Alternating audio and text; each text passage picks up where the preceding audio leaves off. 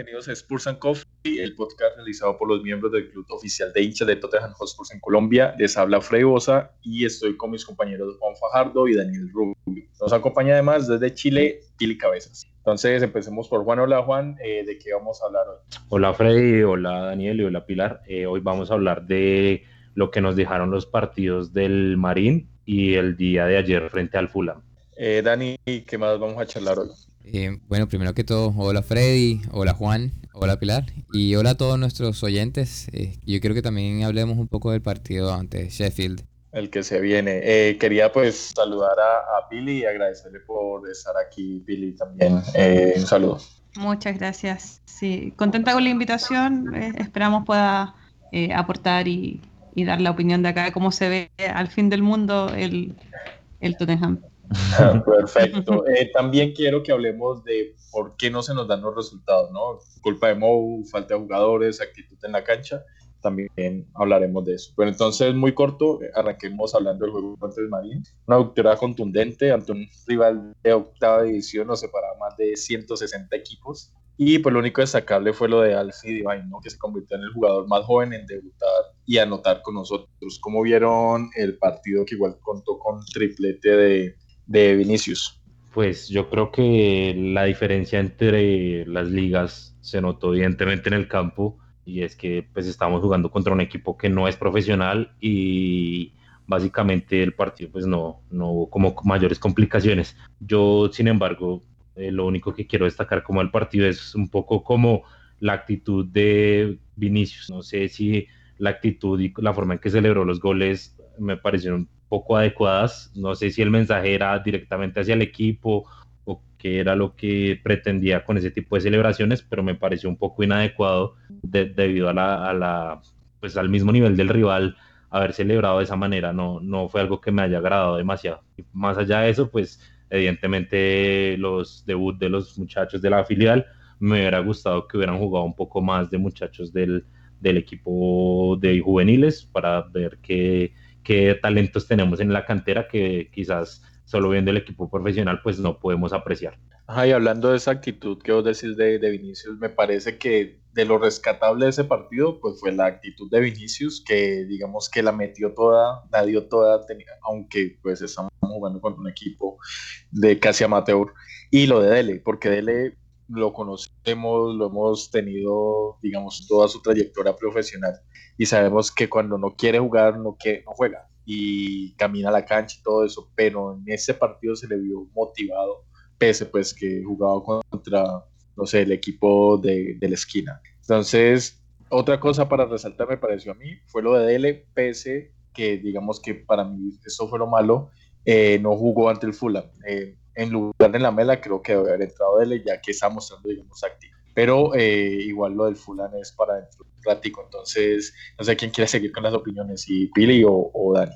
Eh, sí, o sea, eh, coincido con, con, Carlos Vinicius, creo que, que, anotar tres goles es importante para, para, un delantero y sobre todo también sumar minutos cuando eh, sabemos que está a la sombra de, de Harry Kane y, y, muchos minutos como en partidos más importantes no tienen, entonces que, que marque la diferencia, encuentro que, que es positivo.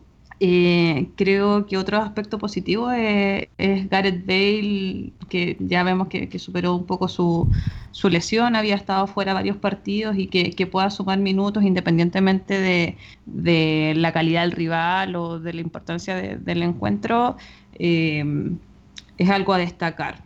Y eh, por lo demás también hablando como del del tipo de rival, un, equipo que juega en, octava división, ¿cierto? Clubes semiprofesionales, creo que solamente tenían dos jugadores a los cuales se les pagaba. Eh, terminar un partido sin ningún lesionado también se agradece, sobre todo pensando en el historial que tenemos como, como club y, y, la, la, lista de lesiones que generalmente nos siguen. Así que varias cosas positivas. Y si puedo resumir el, algo negativo, yo creo que es, impresentable que Jetson Fernández no sea capaz de pasarse a un jugador de octava división.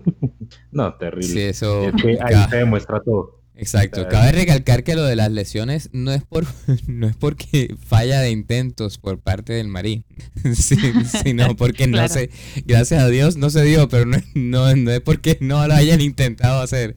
En especial el 9 de ellos, que tengo entendido era un profesor de, de primaria, si mal no estoy. De educación física, sí. De educación física, sí. O sea, que él se pegó, se pegó un partido como diciendo, esta va a ser la historia que yo voy a contar en el colegio por años. Y, y, con respecto al partido, sí, yo también realmente rescato lo de lo de Vinicius. Me queda confuso el mensaje o la agenda que tiene, que tenía él detrás de su manera de, de celebrarlo. Eh, pero pero me quedo contento con, con, la actitud de todas maneras, porque necesitamos eso, necesitamos un suplente que cuando esté, la de toda, ¿sí? O sea, la de toda, el 110%, o sea, más allá, más allá de, lo que, de lo que puede hacer, así sea un equipo de octava. En algunos momentos se vieron situaciones donde era, era inclusive rozando lo chistoso. Sí, porque era pues un gol así de, de colegio, o sea, de barrio, y él le, metió con toda la energía, mejor dicho, que de, de final de mundial. Pero bueno, la verdad es que eso, eh, en especial con cómo están andando las cosas últimamente en los últimos partidos, creo que se aprecia, la verdad, se necesita más de ese espíritu.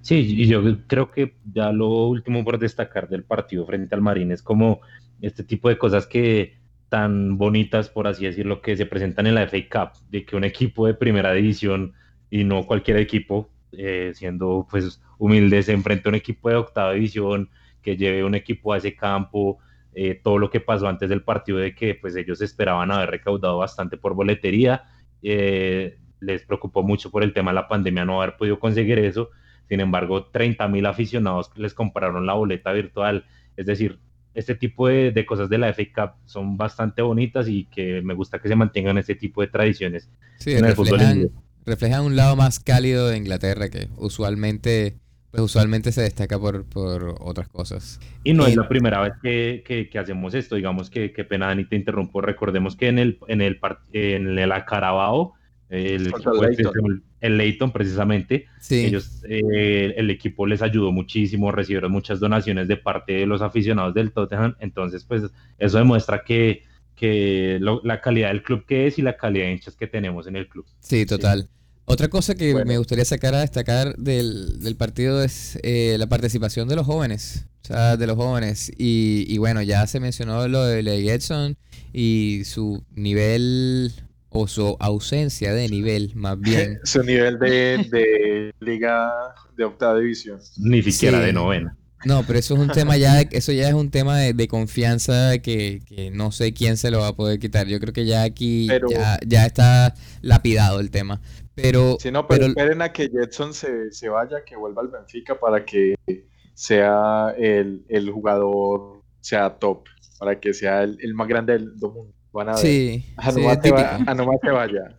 Típico, típico. Pero sobre los otros, sobre los otros jóvenes, ¿cómo lo vieron? Yo la verdad es que siento que tenemos tenemos buenos jóvenes en, en, en, cada línea. Sí, tenemos jóvenes prometedores en cada línea.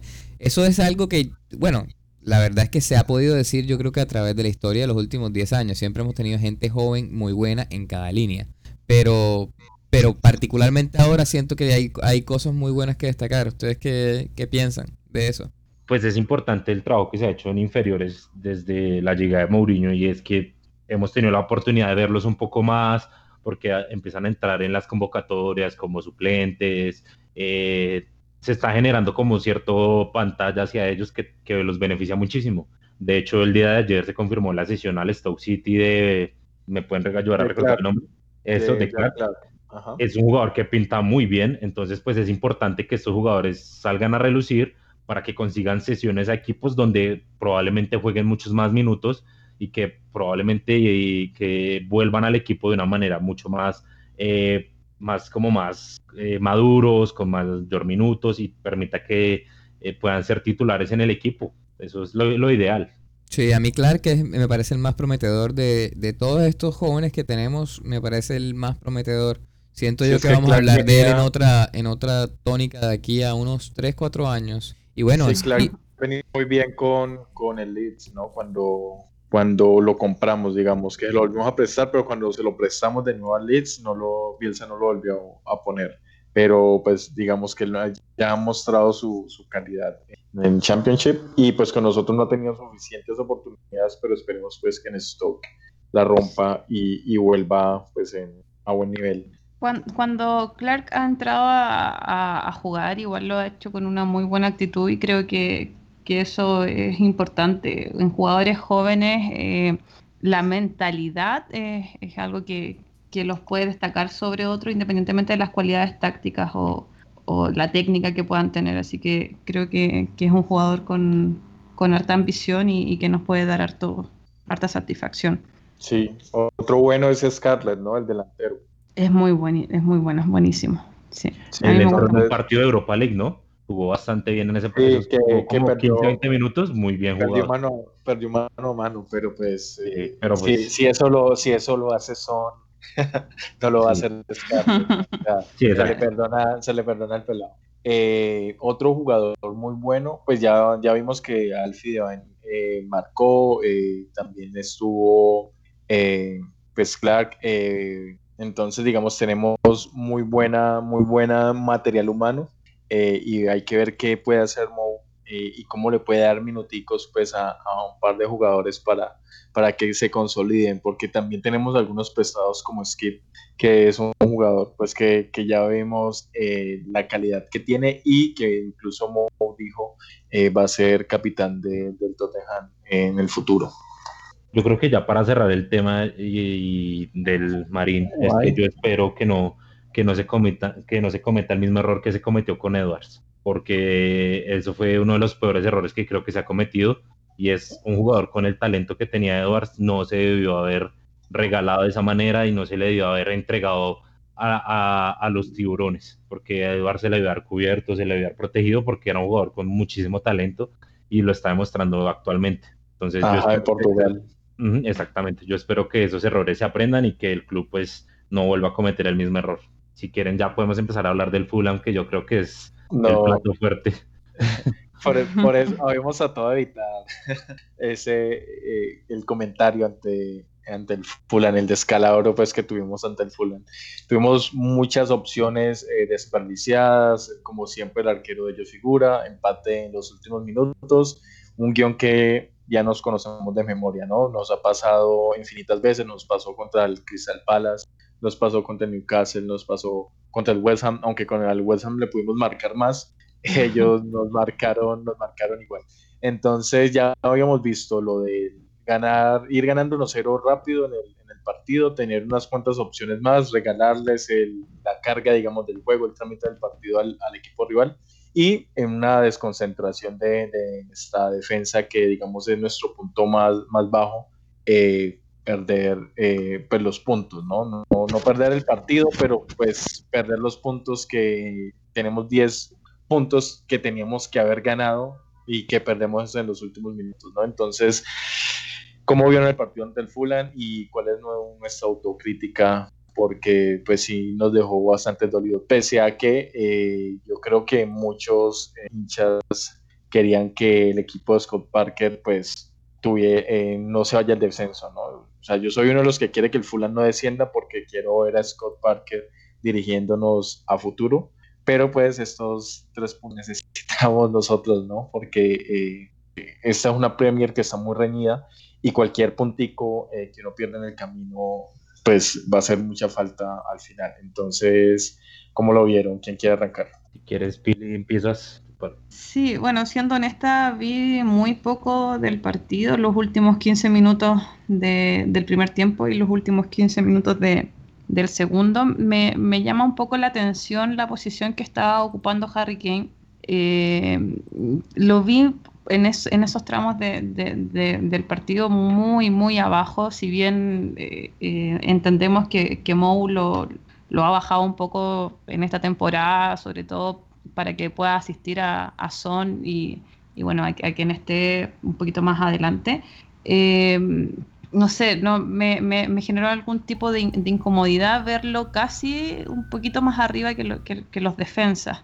No, no logro entender, más allá de que su, su disposición en el campo sea enviar a balones largos hacia adelante, creo que igual se desaprovecha un poco eh, la función que tiene él arriba, ¿cierto? De, distraer un poco a, los centrales, de, llevarse marca, etc. Eh, eso me llamó la atención. Ahí, dentro de lo que comentaban ustedes, dicen, bueno, los arqueros de, otros equipos como que se hacen muy grandes frente a Tottenham.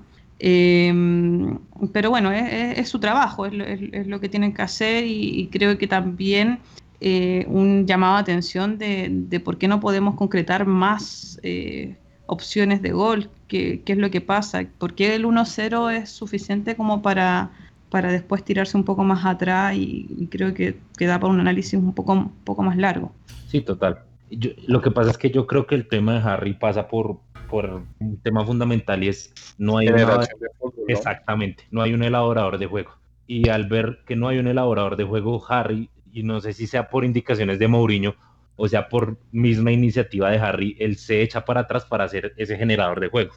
Pero, pasa un poco cuando, cuando está Winks en el medio campo, que, Harry tiende a, descender un poco más. Porque es que además Winks no tiene ese aporte defensivo. hay una falta de equilibrio ahí muy fuerte. Terrible, sí, Winks no defiende, eh, no hay no hay creatividad tampoco, porque no hay una persona que te dé esa creatividad y que tenga el aporte defensivo. Sí, quizás podríamos hablar de, de, los Gelson en, ocasiones, pero no, no, con, no con la misma constancia que nos, que nos gustaría. Por, ejemplo, una, de las cosas que, me llamó la atención de lo que vi era Kane muy, muy abajo y Sissoko prácticamente de extremo jugando, recibiendo los balones que, que Kane le enviaba. Entonces, no sé si, si eso está realmente planificado o, hay un desorden en el momento de que las cosas no empiezan a, resultar.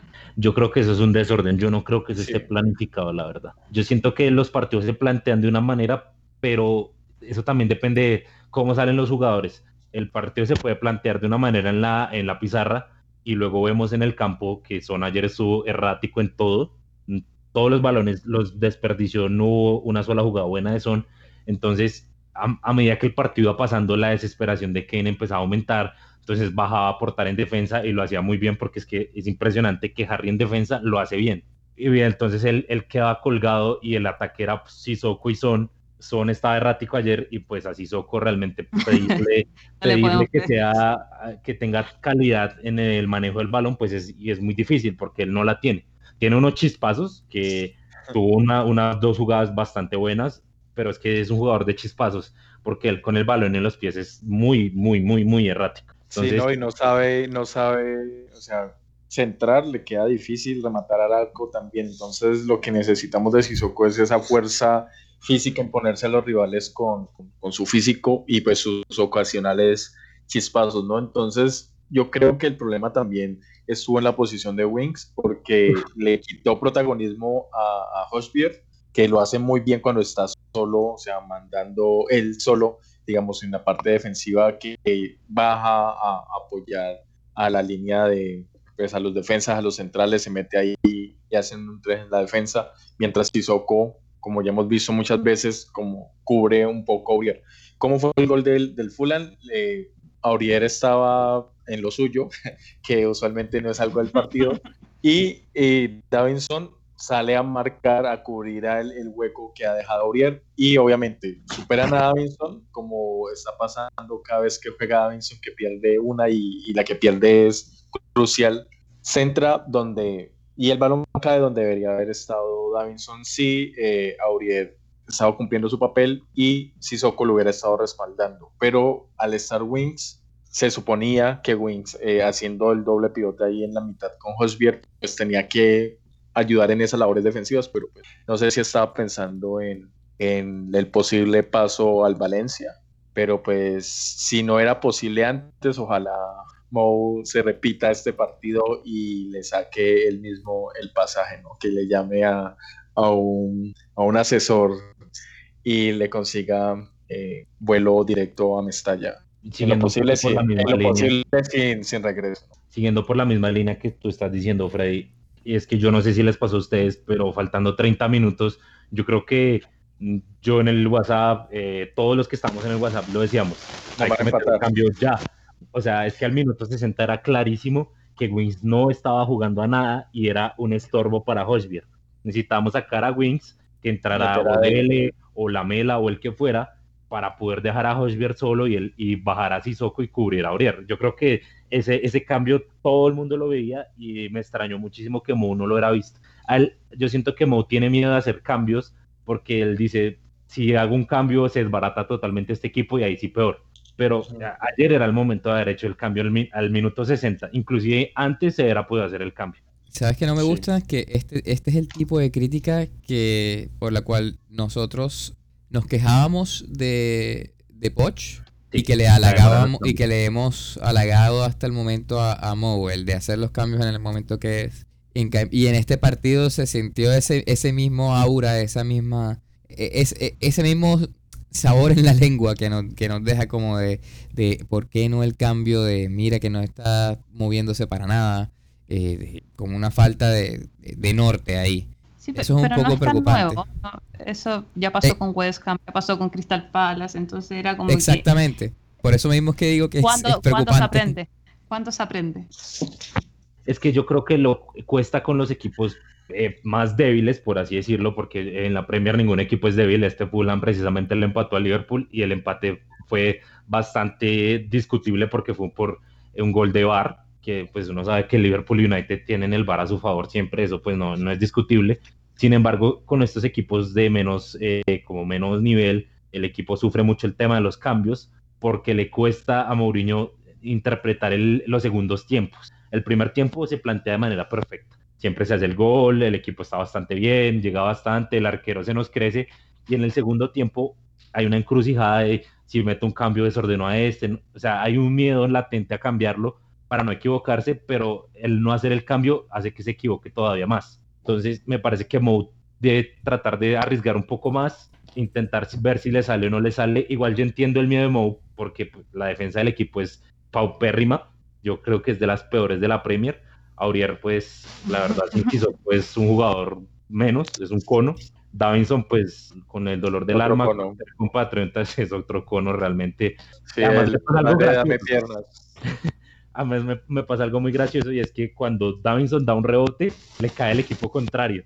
Pero Dyer todavía da un rebote y les cae bien el rebote. O sea, yo, yo no sé, Davinson está maldecido.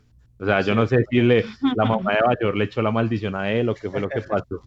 Porque es que de verdad todos los rebotes son malísimos. Dyer pues es un jugador que no, a mí no, pues, no me da la seguridad que debe y Reguilón pues no puede eh, multiplicarse. Entonces también entiendo el miedo un poco por la defensa, pero sin embargo hay que arriesgarse un poco más. Sí, hay que arriesgar. Yo creo que eso resume todo, ¿no? Porque lo que vemos es que el equipo no tiene como la actitud necesaria, ¿no? Como que se contagia de un nerviosismo, pues como que ya nos pasó una vez, nos pasó dos veces, nos pasó tres veces y va a seguir pasando porque pues pasó ayer y ya había venido pasando infinidad de veces, pasó contra el Palace, contra el Wolverhampton, etc. Entonces, eso me lleva, digamos, a, la siguiente parte del podcast, ¿no? Lo que les había preguntado. ¿Por qué no se nos dan los resultados y, qué tenemos que empezar a cambiar para ganar? O sea, para dejar de, que el otro equipo sea el que tenga la responsabilidad de, ataque, pues después de que nosotros marcamos el gol. Y, o sea, ¿qué hay que hacer? O sea, actitud, esa actitud de los jugadores, eh, el enredo está en, en, Mourinho, es la maldición de Spursy que la llevamos y la llevaremos. ¿Qué, qué pasa? ¿Qué pasa? Por favor.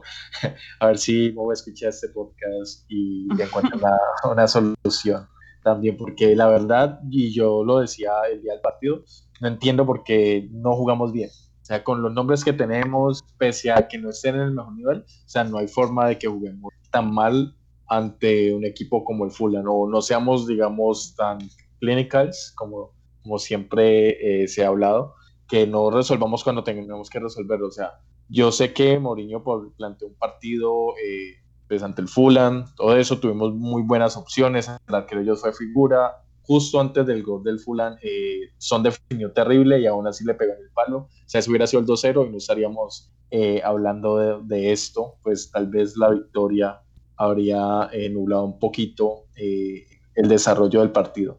Entonces, no sé ustedes qué opinión tienen respecto a qué debemos cambiar en el funcionamiento, nombres, reforzar algunas áreas, prescindir de algunas jugadas ya definitivamente, como en el caso, no sé, de Aurier, de Davinson, de Wings. no sé, expliquen ustedes, cuéntenos. Si quieres, dale tu Pilar. Es que dejó la pregunta muy, muy difícil.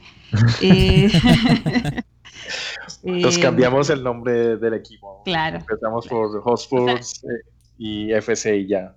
A ver Claro, si la, que- con la nueva historia hacemos otra cosa. Creo que, que tiene una mezcla de, de muchas cosas de las que comentaba. eh, bueno, el Spurs sí, eh, creo que hasta que no ganemos algo, eso no se nos va a quitar.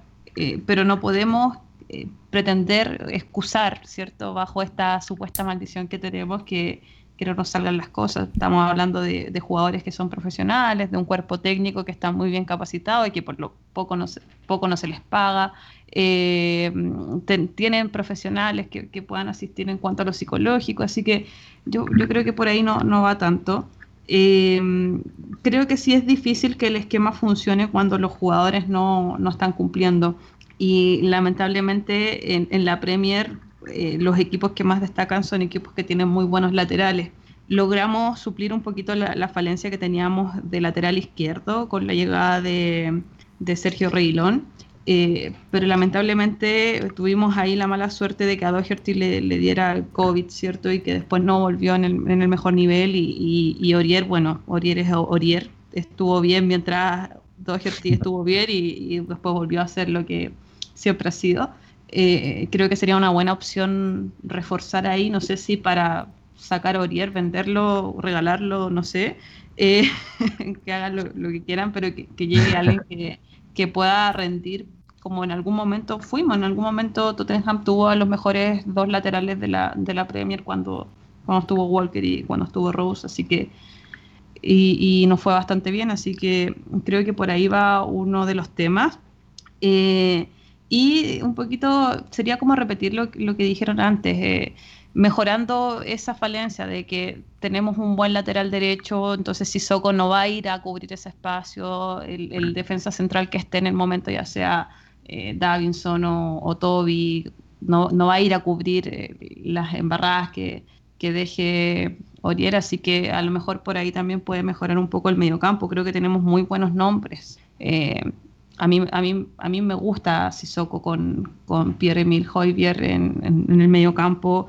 Creo que esta rotación que hizo Mou con, en Don Belé y, y Los Chelsea nos funcionó bastante bien. Eh, de, por nombres no, no hay mucho más que hacer. Creo que es, la, es como lo, que nos queda un poquito cojos, ¿no? Como pensándolo de esa manera. Sí, yo creo que el, lo podemos conjurar los, los problemas que ha tenido el equipo en, en, que es parte culpa de todos. Mo por unos planteamientos erróneos y un equipo que no da el nivel todavía que mucha gente espera. Sin embargo, como tú decías bien, Pilar, el tema de los laterales, pues es, es, importante, un 10, por así decirlo. Los laterales tienen que hacer la función de crear juego también. Y pues realmente, aparte de Reguilón, que pues, esos centros son impresionantes, porque uno ve un centro de Reguilón y uno sabe que esa vaina va para gol. Y por, por el otro lado, pues no funciona. Y el, el equipo recarga mucho el ataque por la banda de Aurier, aún con las deficiencias para los centros que tiene él. Entonces, pues lo ideal sería recuperar a Doherty. La pregunta es, ¿lo logrará el Doherty recuperarse? ¿Qué es lo que le pasa? ¿Es un tema físico? ¿Es un tema mental? ¿Es un poco de los dos? ¿Qué pasa ahí? Pues creo que el equipo tiene que tratar de recuperarlo a él y en definitiva reforzar la defensa. Pues yo lo he dicho y me mantengo en eso, en que realmente, pues Davinson lastimosamente ya no, no creo que explote en el equipo. El, el tema mental en él ya es muy preocupante. Él le da miedo defender, que es muy preocupante uno lo ve como que en vez de atacar el balón, empieza a echarse para atrás con el defensa y le permite sacar la jugada de presionar. Entonces, un defensa malo. Dyer y Toby, Toby ya está con buenos años, realmente es hora de empezar a buscar un recambio para él. Y Dyer, pues a mí la verdad nunca me ha gustado, tuvo sus buenos momentos, pero otra vez estamos viendo esos errores eh, básicos de un defensa que pues él no tiene como esa, esa capacidad de jugada totalmente clara. O sea, Ani, ¿tú qué opinas de, de por qué crees que los resultados no se están dando? Bueno, yo que siento que los, los jugadores están entrando como a, a ese momento de, de, fatiga. O sea, más, más, que, más que hablar de... Eh, más que hablar de la fatiga física que normalmente sienten los jugadores, creo que de la fatiga mental. Y, y les está quedando un poco, un poco grande esa, esa presión de mantenerse, de mantenerse arriba, ¿no? Eh, creo que esto es un patrón que se, que se ha visto múltiples veces, tanto en Tottenham con, como en los últimos años, como también con los equipos que ha dirigido Moe, ¿sí? Entonces buscar un culpable aquí es como, como ese meme que uno ve a veces de los tres Spider-Man señalándose a sí mismo. Eh, y es, es un, va un poco más allá, es un, es un poco complejo. Todavía hace una hay una falta de equilibrio. Hay jugadores que son muy talentosos, pero no están jugando eh, a la, en, la, en la virtud de sus, de su, o al beneficio de, su, de sus virtudes, ¿no? Eh, hay, hay jugadores que no, que no, no están dando pie con bola en todo el planteamiento que, que da Mou. El estilo que propone Mou no es tan efectivo si no tenemos una solidez defensiva y eso es algo que mm, carecemos. Sí, o sea, carecemos. No podemos jugar a, a, Aurier, no lo podemos jugar sin Sissoko. Si jugamos a, si vamos a Sissoko, entonces tenemos Sissoko y Hoiberg, que me encanta, me encanta eso, esos dos jugadores y algo que por si es por mí tendría siempre y el otro que está en el mediocampo sería siempre o en Don Belé o sería o sería Lo Chelsea, ¿sí? Dependiendo de la dependiendo de la situación. Pero entonces se están condicionando, se están condicionando cosas y estamos teniendo jugadores, los mejores jugadores están un poco reducidos al tener que asumir responsabilidades que no son las de ellas y, las de ellos. Y con eso puntualmente me refiero a, a, Kane, que lo vemos a veces en posiciones de Hoiberg. Sí, o sea, en posiciones de, de un 5 que, que, está atrás, atrás, atrás, atrás, haciendo la conexión entre defensa y mediocampo, cosa que eso no, no lo veo del, todo bien. Quizás eso sea un planteamiento de Mou para poderle ahorrar fatiga física a Kane y poderlo enfocar en partidos más importantes de competencias más pequeñas. Quizás es algo así y nosotros pues no estamos ignorando ese, ese, ese tema o ese factor, ¿sí? Pero, eh, pero sí me, me, parece, me parece un tema que hay que, que hay que tratar sí o sí, porque es que no, algo tiene que cambiar, o sea, definitivamente algo tiene que cambiar y, y, está pasando, está pasando ya de que eh, cuando no tenemos los resultados, pero se está jugando de una manera atractiva, los fanáticos no dicen nada, sí, por el contrario van con una humildad y van con, con, la humildad de decir como que no, aquí vamos por, vamos por esto, vamos por todo. Pero cuando se, cuando se dan resultados como estos con un estilo de fútbol no tan, eh, no tan ofensivo, no tan atractivo, entonces los fanáticos empiezan a, criticar. ¿Sí? Y eso va a ser un, eso va a ser un drama entre echarle la entre echarle la culpa al equipo, echarle la culpa a Mou, echarle la culpa a los jugadores y no, no me gusta esa fórmula que se está que se está cocinando. No sé qué, qué piensas tú, eh, Juan. Pues yo creo que eh, todas las críticas son válidas. Yo creo que cada quien pues tiene el derecho a tener una percepción de los errores del equipo. Sin embargo, estoy muy de acuerdo contigo y es que a Mourinho se le tira más. Es, decir, nosotros veníamos de eh, unos resultados malos, con juego malo. Estábamos en el puesto 14 y sin embargo no veía esa histeria colectiva que se está viendo ahorita y eso yo lo entiendo porque es Mou y pues eso genera un poco Mou, que es o quieren que juegue perfecto y que gane todos los partidos con 8 o 9 goles de ventaja cuando el, la plantilla no da para eso. Realmente el trabajo que se está haciendo eh, con la plantilla que tenemos es bastante bueno, porque pues, dime Pilar. Es que la plantilla no da para poder hacer 8 goles por partido, porque yo ahí sí. voy a diferir un poco. Tenemos buenos jugadores, tenemos dos creadores que son estupendos, que es en Don Belé, los Chelsea, tenemos a Kane, tenemos a Son, tenemos a Bergman, que no han dado bien, pero, pero es un buen elemento. Eh, bueno, Carlos Vinicius, Lucas Moura. Entonces, técnicamente tenemos nombres para poder hacer mucho más goles. Creo que, que, el problema, no sé si, va por lo mental o por el planteamiento de hacemos un gol y después vamos hacia atrás a aguantar el resultado.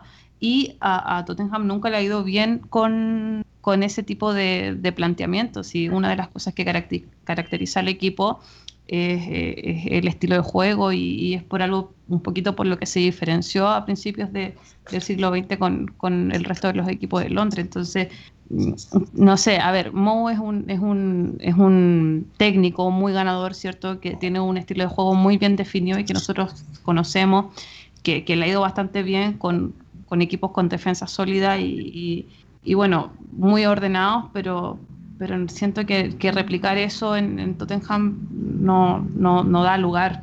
Y por ahí hay que, la adaptación tiene que ir por parte de, ambas partes, por parte de, de, de Mo y su, su equipo, eh, su cuerpo técnico, de adaptarse a las condiciones que tenemos en los Spurs y los Spurs también adaptarse un poco a, a cómo Mo ve el fútbol. Eh, eh, da, da, para largo esto. Sí, sí. No, y, y, una cosa, y es que el equipo intentó jugar ofensivamente y pasó lo que pasó en West Ham y en Newcastle. Y creo que el equipo estaba jugando bastante bien. No sé si recuerdan esos partidos frente a las, el Southampton, eh, que ganábamos por seis goles. A ah, United. Ajá. Exacto. Y cuando pasó lo que pasó en West Ham y Newcastle, le cayeron que porque el equipo lo mandaba muy arriba, que no defendía a nadie. Y él cambió la fórmula y se pasó al extremo de, de defender demasiado. Entonces ha habido dos extremos y lo ideal sería buscar un punto medio.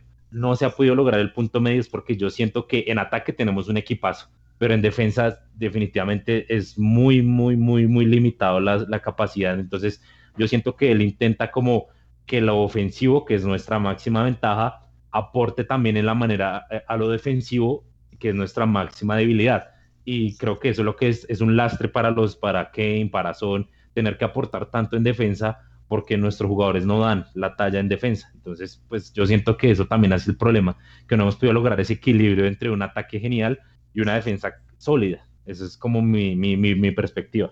Sí, la cosa ahí es que como ya, ya lo hablamos en otros episodios pues, del podcast, ahí la clave es, es Davinson y no Davinson por el nombre solo, sino por sus características ¿no? de defensa rápido. Entonces, si tuviéramos a ese defensa rápido, a ese que debería ser Davinson, el equipo podría jugar con una línea de defensa más adelantada, ¿no? Entonces, tener un bloque más, más eh, no sé, más compacto, pero eh, más echado hacia adelante, ¿no? Entonces nos toca jugar en low block, echados para atrás todos, incluidos eh, delanteros, y estamos, digamos, como atrapados en ese esquema, porque no tenemos el defensa rápido que puede tener la línea, digamos, en, la mitad de la cancha y todo el equipo volcado en ataque. Porque en caso de contragolpe, pues morimos. Me, te interrumpo un segundito para como mostrar el ejemplo perfecto de lo que estás diciendo. En el partido de ayer, en una corrida de Dyer al jugador del Fulham, casi se lesiona y nunca le hizo nada al jugador del Fulham, sino en la corrida el esfuerzo fue tan alto que Dyer quedó reventado. Eso, eso es lo que ejemplifica eso. O sea, en un contragolpe, Dyer no tiene la velocidad para retroceder y mucho menos Toby entonces, cuando nos cogen en contragolpe la defensa fuera muy adelantada, se acaba. No, el exacto, dado sería el llamado a, a, cubrir ese tipo de, de, jugadas en velocidad, pero pues no el nivel de Davidson no está. Entonces, simplemente el equipo necesita jugar, como tú le decías, en un low block en la parte de atrás para poder que en la contra no, no quedemos desarmados, porque además Reguilón y Aurier son muy buenos en ataque y en defensa, si ellos subieran mucho más de lo que ya suben, sería todavía inclusive peor. Entonces, es, la verdad es muy complicado el tema de, de cómo mejorar al equipo, es muy, muy complicado. Sí, necesitamos el, el, defensa rápido, ¿no? Porque tenemos a Rodon, pero Rodon es un tipo de 1.90 que es un cambio. Entonces yo creo que Rodon es más un, un backup y un reemplazo a futuro de, de, lo que puede ser Toy y Dyer, que pese a que Dyer ya tiene cara de, de retirado, eh, es muy joven aún, ¿no? Uh Dyer es muy joven todavía. Entonces yo creo que tenemos que aprovechar estos que 15 días que quedan del mercado de fichajes y buscar un jugador con las mismas características de Davinson eh, para que ocupe ese lugar. Pues no sé si sea competencia para Davinson y que se ponga las pilas, etc. Lo que hemos hablado de, de Doherty y Aurier. O sea que a ver si pasa lo mismo y si Davinson se pone las pilas porque él está llamado a ser eh, ese defensa titular, ¿no? Me acuerdo que eh, cuando llegó en, las, en Red y los demás foros eh, con hinchas del club se decía que esperaban que fuera como la nueva versión de, de Leslie King y pues a Leslie no le amarra los, los cordones de los zapatos, ¿no? O sea, ya lo, ya lo hemos visto y, y que pesar con Davinson lo, lo queremos mucho, pero eh, aquí lo importante es el equipo y el funcionamiento del equipo y no los nombres individuales. Entonces lo que queremos es que el equipo rinda, que el equipo eh, le vaya bien. Y hablando de que pues le pueda ir bien o no, eh, hablemos del partido contra Sheffield, como qué sensaciones tienen, también muy cortico, ¿no? Eh, qué sensaciones tienen para el partido de, de, este fin de semana contra el último de la tabla, ¿no? O sea, si empatamos, si nos empatan en el último minuto, eh, ya eh, apague y vámonos, como se dice acá. Entonces, ¿quién quiere empezar a hablar sobre, sobre este partido? Pues sensaciones, ¿no? Ante, no, antes, sensaciones. Antes de pasar, antes de pasar a hablar de las sensaciones del partido, que pues ya lo voy a decir, hay algo que, que, quiero destacar y es que seguimos hablando de ciertos jugadores o de ciertas posturas o de ciertas contrataciones como, como sí, como pensando en el pasado, como reemplazando a alguien del pasado. Todavía es la hora y hablamos de reemplazos de Dembélé. Todavía es la hora y hablamos de reemplazos de, de la dupla Yanitobi. Todavía es la hora y hablamos de reemplazos de cosas que ya no existen. y hay que, hay que como sacarnos esa, esa idea de la cabeza porque ya igual estamos en otro punto. Y con respecto a lo del Sheffield, la verdad, eh, no quiero, no quiero aceptarlo, pero estoy hasta preocupado. O sea, sencillamente porque es que estaría menos preocupado si fuera un equipo de media tabla hacia arriba. Pero los equipos, los peores equipos son los que nos están planteando lo, los, los partidos más que más rabia o que peor sensación nos dejan. ¿sí? Y, y, y bueno, no, y Sheffield es un rival complicado porque yo lo comparo un poco con el Burnley y si traemos a la memoria el partido con el Burnley, fue bastante complicado ese partido. O sea, el equipo realmente generó cero ocasiones de gol y si no hubiera sido por el gol prácticamente en los últimos minutos, eso hubiera sido otro empate. Entonces, eso es preocupante saber que los equipos que nos juegan de manera defensiva y que nos entregan el balón no tenemos la, capacidad de responder con, con buen fútbol a ese tipo de planteamientos nos sentimos más cómodos siendo nosotros el que se defiende, el que entrega el balón, que, que es, y eso que a veces ni, ni, siquiera de esa manera. Entonces, este partido, estoy de acuerdo contigo, Dani, es preocupante y, lo, y suena triste decirlo. Eh, ¿Sí creen que nos empaten en el último minuto? No, yo, yo difiero. Yo creo que este va a ser el, el partido en donde eh, el equipo va a sacarse un poco esa mala espina de, de, de los encuentros empatados a último minuto. Y y va a tener este, espero que sirva como un envión anímico, ¿cierto? Para, para lograr cosas mejores. Eh, Sheffield todavía tiene dos puntos en la tabla, ¿o no? No, no, no, no veo dónde eh, podríamos tener algo tan catastrófico como lo que hemos tenido en, con, con, West Ham, con Crystal Palace, con, con.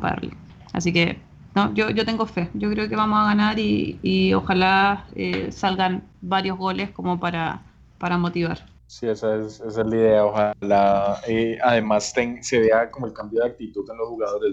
Creo que en este momento eso es más importante aún, ¿no? Ver que, el, que se vean a los jugadores o sea, compenetrados y, y, pues si bien las fallas, o sea, esto es fútbol y, y las fallas están presentes, o sea, se, se pueden presentar, que se les vea una actitud, ¿no? De, de ir adelante, de, de tratar de, de jugar, ¿no? Porque usualmente lo que vemos son pelotazos al, arriba, que las baje Harry y que inventen él y, y, Son. Entonces, pues que más que ante el último de la tabla, ¿no? Poder eh, brillar y, traer, ¿no? Eh, de regreso el, el buen fútbol eh, en el estadio.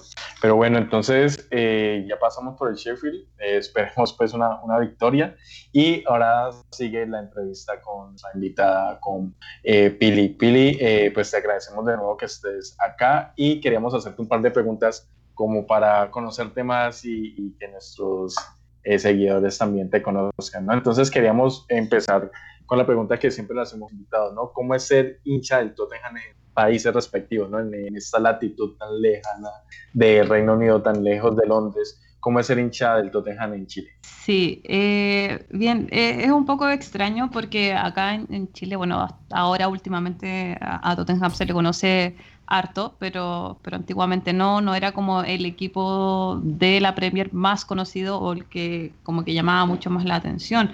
Eh, vamos muy por detrás, por ejemplo, de, de, Chelsea, de Manchester United, que, que, tenían como o Liverpool también, que tienen muchos seguidores acá. Eh, a ver, en algún momento uno, yo por lo, en lo personal me sentía muy sola, como prácticamente el bicho raro de, que le gustara este equipo y mucha gente me lo hacía saber cuando, cuando simpatizaban por, por algún equipo de Premier. Me decía, ¿a ti te gusta uno? Sí, sí me gusta el Tottenham. ¿Y por qué? ¿Por qué te gusta ese equipo? si la gente decía, ¿por qué se somete a eso? Eh, exacto, era, era, ¿estás bien? Eh, y, y, creo que, que, bueno, más que también esto como que se ha acrecentado mucho por la comunidad que, que, tenemos acá, que es una comunidad bastante sólida, con, con, gente que, comparte un poco lo, la misma pasión y, que intentamos mantenerla muy activa y, también el club eh, se hace bastante presente con nosotros. Así que eh, nada, es una muy linda experiencia, es una experiencia que, no es para cualquiera, creo yo, no, cualquier persona puede ser hincha de un equipo que, que, eh, que, no gana hace mucho tiempo o que está ahí siempre a punto de, pero pucha que nos cuesta. Eh, es, lindo, da muchas alegrías, también da mucho sufrimiento y, creo que hay que ser un poquito eh, masoquista como para poder disfrutar. Sí, y hablando de, de, eso, ¿cómo nace la pasión por el equipo? ¿no? O sea, antes de, saberlo lo masoquista que, que, podemos llegar a ser por, seguir estos colores. ¿Cómo nace la pasión? ¿Qué fue lo primero que, llamó tu atención de, del equipo? ¿O cómo, cómo llegas también a, seguir al Tottenham? Sí, mira, a ver, acá cuando era adolescente seguía bastante la, Premier League. En, ese tiempo el, equipo que dominaba era, Manchester United y, bueno, eh, por un tema como relacionado con, con los videojuegos, eh, el, el, famoso Win Eleven o el PES, eh, bueno, jugar con, con, Manchester United, con Chelsea era muy fácil, entonces yo dije, bueno, yo voy a elegir otro, otro equipo y como, como soy hincha de, de Colo Colo, dije, tengo que elegir un equipo que juega de blanco, eh, elegí Tottenham y, creo que ahí ya como que uno se, me empecé a, vincular, después empecé a seguir un poquito más los partidos como por, por televisión y, Pero creo que algo que, que, como que me enamoró profundamente del equipo fue eh, este equipo de la temporada del 2010-2011. Creo que su, la calidad de jugadores que, que, tiene o que tuvo en ese momento y el cómo jugaba, no sé, eh, el, nunca dar un, partido por perdido, creo que, mm, que me hizo más, o sea, como, no sé, me despertó muchas, muchas pasiones y lo demás también.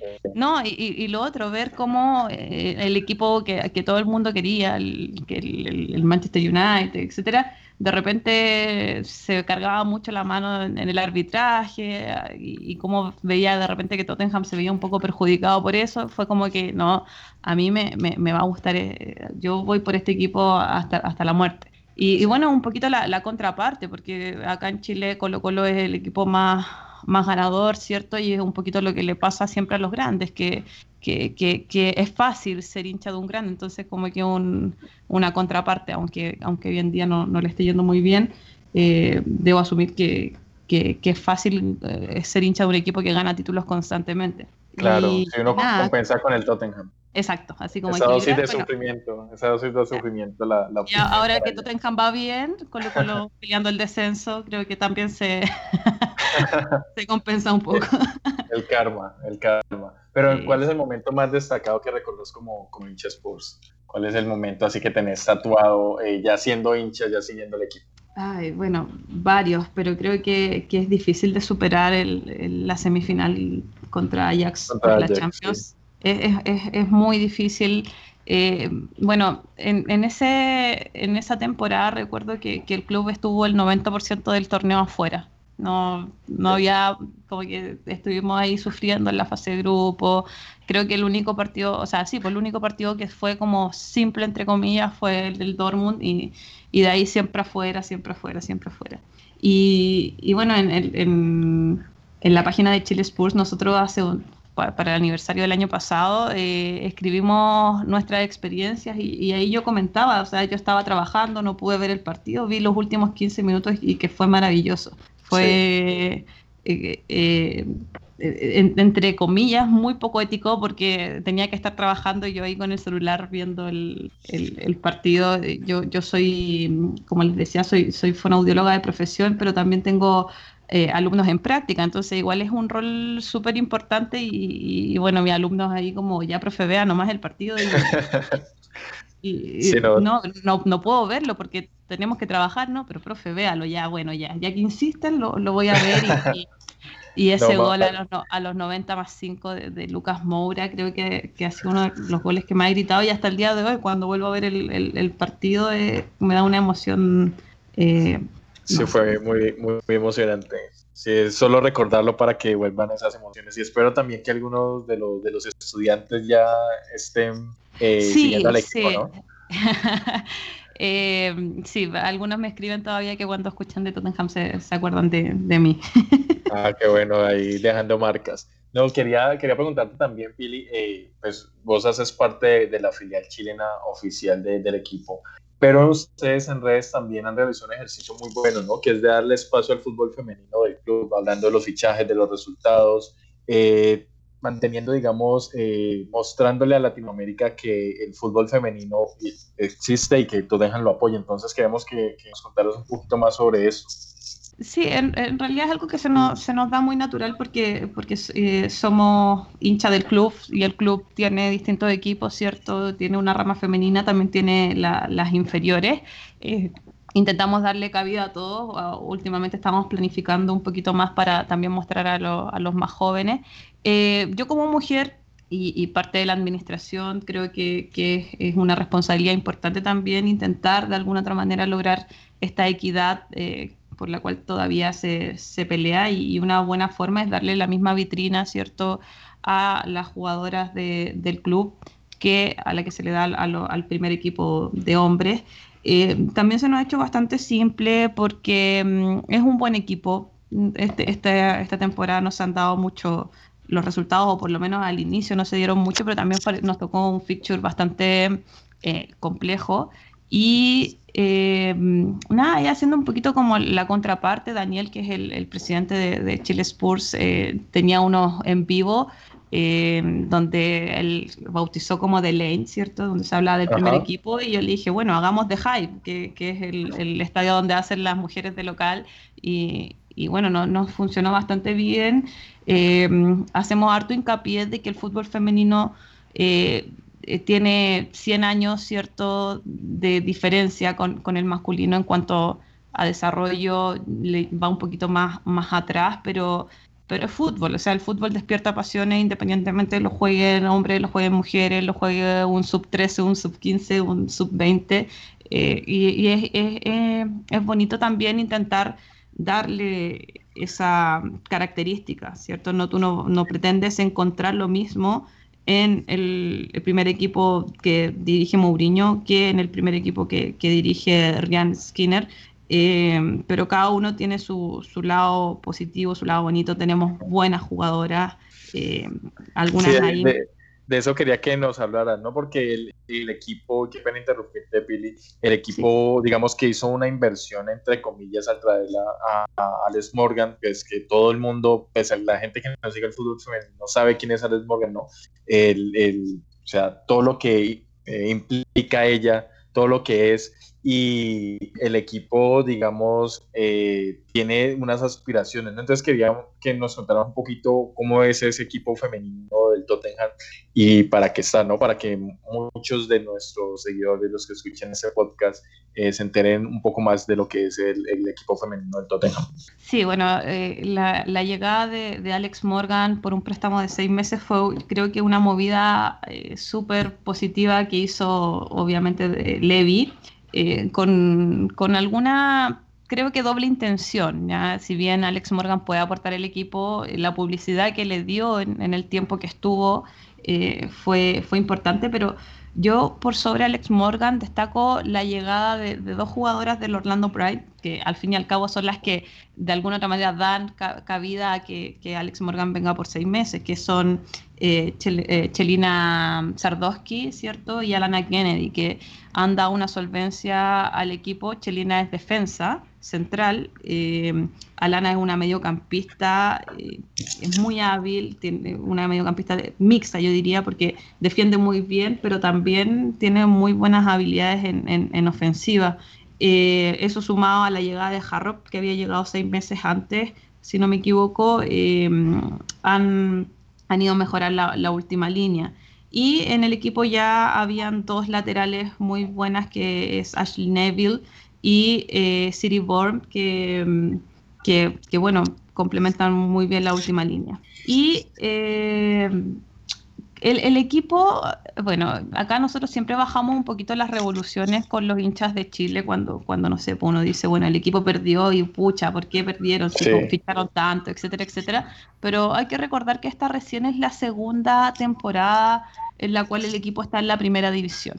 Entonces, no sé si eh, estamos hablando de un equipo que, que tiene un desarrollo de varios años, o sea, de aproximadamente 15 años, pero que no nace como la formación de la que se hace del fútbol masculino, sino que ellas nacen desde una fundación que tiene el club, ¿cierto? Y donde trabaja eh, Karen Hills eh, en, este equipo y logran varios ascensos, ¿no? no tan solo de la segunda a la primera, sino que previamente ya habían eh, logrado ascensos de, ligas más menores, más amateur.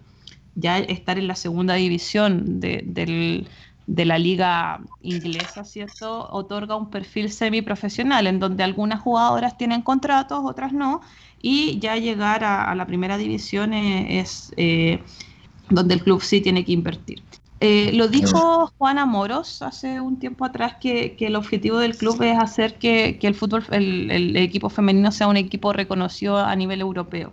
Creo que está en etapa de formación y no, eh, cuando, llegaron muchos fichajes yo dije, wow, van a pelear la clasificación a Europa, eh, pero creo que hay que darle un poquito de tiempo. ¿Ya? Eh, en el fútbol femenino no es como en el masculino donde clasifican cuatro clubes a, Champions y, tres a Europa League, sino que acá solamente son dos cupos, que es el campeón y el subcampeón que van a Champions, no, no hay más. Entonces las posibilidades también se acotan mucho. Creo que eh, también tenemos una diferencia un poquito alta en cuanto a cómo equipos como Arsenal, por ejemplo, han desarrollado el fútbol femenino, que son potencias a nivel europeo, lo mismo eh, Chelsea, eh, Manchester City, Manchester United, que, que, que, llevan un poquito más de años, nos llevan un poquito más de años de ventaja. Sí, pero el equipo está trabajando para, para estar allá arriba, ¿no? Sí, sí, yo creo que, ese es el, el, el, objetivo de aquí a un par de años más. No, yo digo, me doy como un plazo así de, cinco años más, según como veo que trabaja el equipo. Yo creo que la primera misión es, clasificar a, a, Champions. Y bueno, si se logra conseguir algún, algún trofeo menor, como el, eh, la Conti Cup o, la FA eh, sería bueno, pero no, creo que sea el, objetivo principal. Creo que, el, objetivo principal apunta un poquito más hacia Europa y a ser reconocidas como uno de los, de los grandes equipos del, continente. Y bueno, y eso conlleva muchas veces estar peleando el título de la Superliga inglesa. Perfecto, Pili, de nuevo muchísimas gracias por, por hacer parte de, de, este Spurs and Coffee. Eh, esperamos volverte a tener por acá, no solo hablando de, fútbol femenino, sino de, de todos los avances eh, con el equipo masculino también. Muchas gracias por la invitación. Gracias, Pili. Entonces, esto fue Spurs and Coffee. Esperamos que nos sigan escuchando y si tienen alguna pregunta o si quieren participar del podcast, eh, nos pueden hablar por nuestras redes sociales. Estamos en Twitter, estamos en Facebook y también se pueden unir a nuestro canal de Discord. muchas gracias a todos por escucharnos. Chao. Muchas gracias, Pili. De verdad, tus aportes fueron muy importantes y a muchos que no conocemos el fútbol femenino del Totem, pues este primer acercamiento es bastante interesante porque pues no, no conocíamos todo esto. Y nada, muchas gracias a los oyentes y a todos. Sí, muchas gracias. Muchas gracias a, ti, Pili, por estar acá y muchas gracias a todos los, a todos nuestros oyentes que nos escuchan semana a semana aquí apoyándonos en la pasión por el Tottenham. Eso ha sido todo por hoy. Hasta luego.